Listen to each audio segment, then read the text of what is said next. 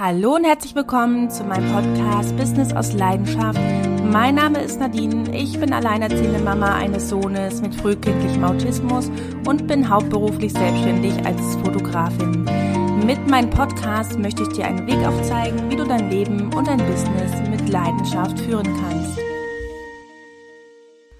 Hallo und herzlich willkommen zu meiner allerersten richtigen Podcast-Folge hier. Ich freue mich über jeden, der dabei ist und zuhört und sage ganz konkret Danke, dass du da bist. Ja, und zwar in dieser Folge soll es direkt um eine Frage gehen, beziehungsweise um die Beantwortung einer Frage, die mir schon sehr, sehr oft gestellt wurde.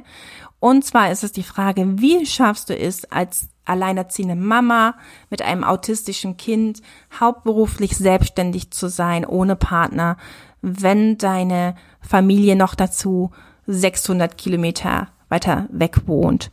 Ja, kurz vorab, es geht hier nicht um eine Selbstdarstellung oder Profilierung, Angeberei oder dergleichen meinerseits. Das will ich auch gar nicht. Ich möchte vielmehr sagen, das, was ich kann, kann jeder. Ich habe mir natürlich irgendwann situationsbedingt die Fähigkeiten angeeignet, weil es nicht anders ging. Man kann es auch deswegen Überlebensstrategien nennen.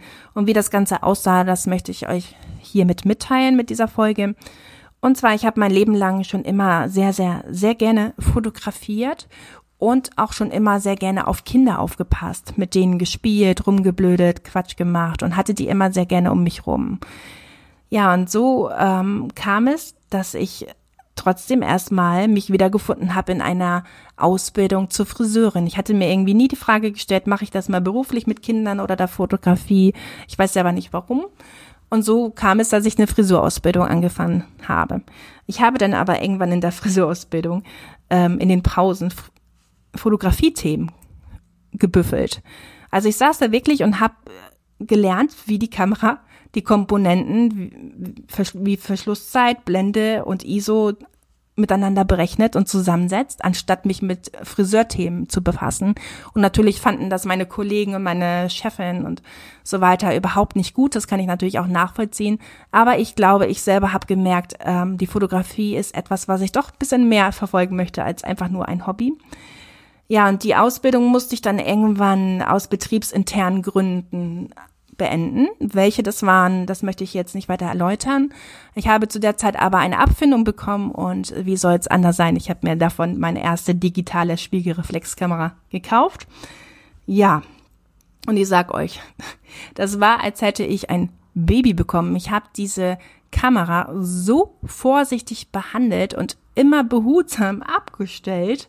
Und wenn die jemand in der Hand hatte, dann hatte ich echt tatsächlich befürchtet, der lässt die gleich fallen oder sowas. Wie bekloppt ist das eigentlich? Aber für mich war das wirklich etwas, was sich endlich erfüllt hat. Das war ein Traum für mich und quasi war die Kamera für mich wie ein Heiligtum.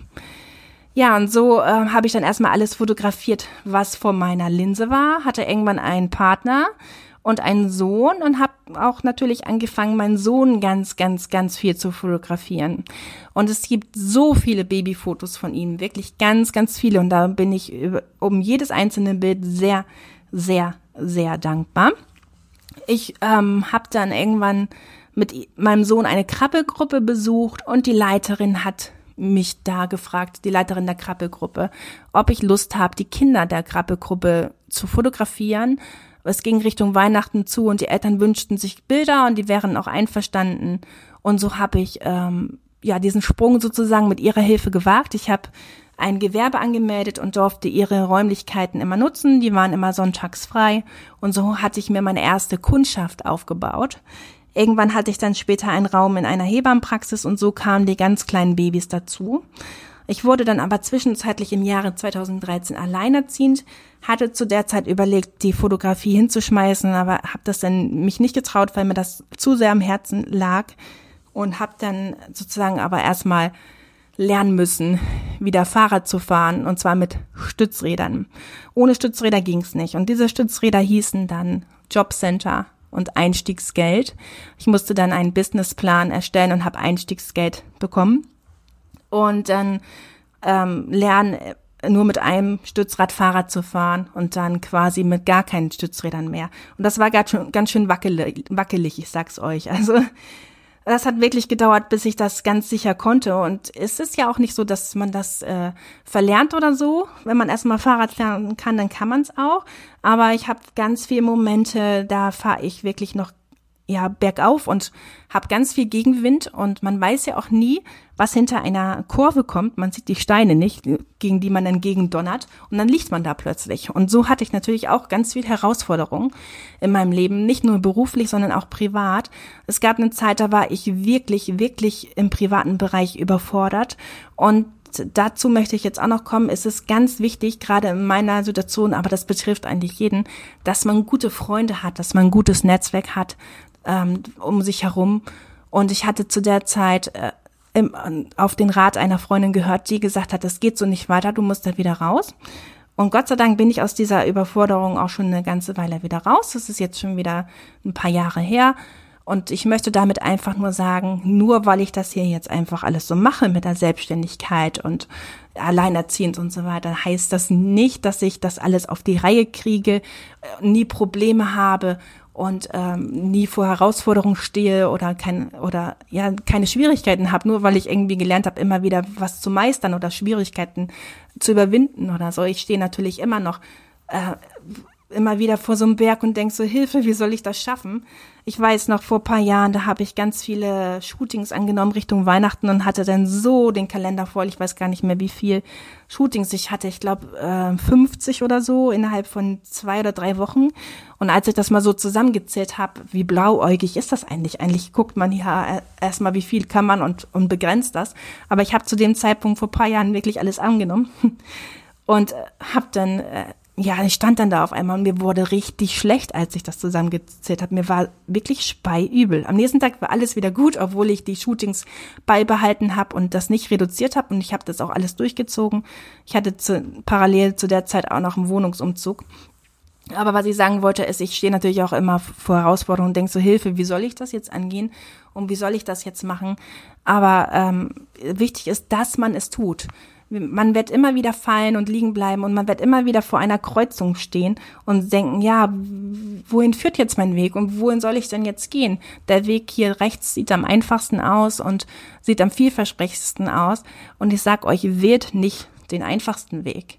Ihr wisst auch bei dem einfachsten Weg nicht, was hinter der Kurve kommt. Das könnt ihr im Voraus nicht sehen. Und der vermeintlich einfachste Weg kann am Ende der schwerste sein. Wählt immer den Weg, der das Ziel hat, was ihr gehen wollt. Und mein Ziel war einfach, diese Selbstständigkeit immer weiter zu machen, weil ähm, dieses Ziel, das war einfach mein Ziel, das nie aufzugeben, weil mich das einfach erfüllt.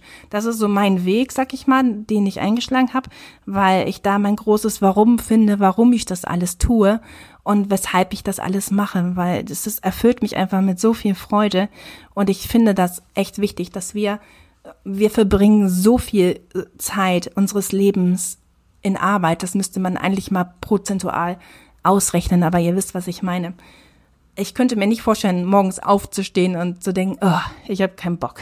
Die Kollegen und die Tätigkeit und ich habe eigentlich gar keinen Nerv und mich kotzt das eigentlich alles äh, total an, mal so äh, konkret in Hochdeutsch gesagt. Dann macht etwas anderes.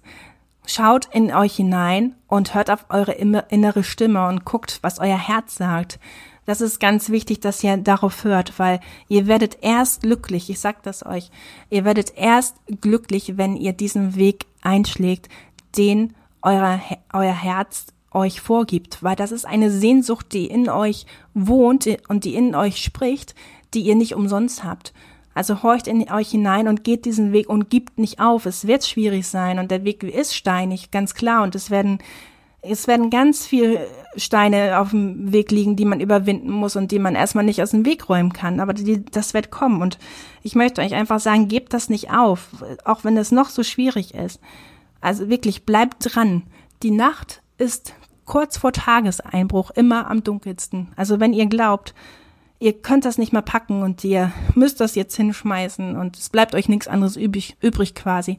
Nein, gib das dann immer noch nicht auf. Mach weiter, du wirst es schaffen, du wirst hindurchkommen. Glaub mir das. Wenn du konkrete Fragen hast dazu, die deinen Weg betreffen, dann sprich mich gerne an, schreib mir. Ich freue mich immer, wenn ich irgendwo weiterhelfen kann. Und grundsätzlich hinterlasst sehr, sehr gerne einen Kommentar unter diesem Podcast bei iTunes oder wo auch immer ihr den hört. Ich freue mich über jede Rückmeldung. Ihr findet mich auch auf Instagram unter Bambini Fotografie Krefeld. Dort könnt ihr das auch gerne in euren Stories oder sonst wo teilen, dass ihr diesen Podcast gehört habt. Ich freue mich über sehr viele schöne Rückmeldungen, vor allem ehrliche Rückmeldungen und freue mich, dass ihr zugehört habt und wir hören uns dann beim nächsten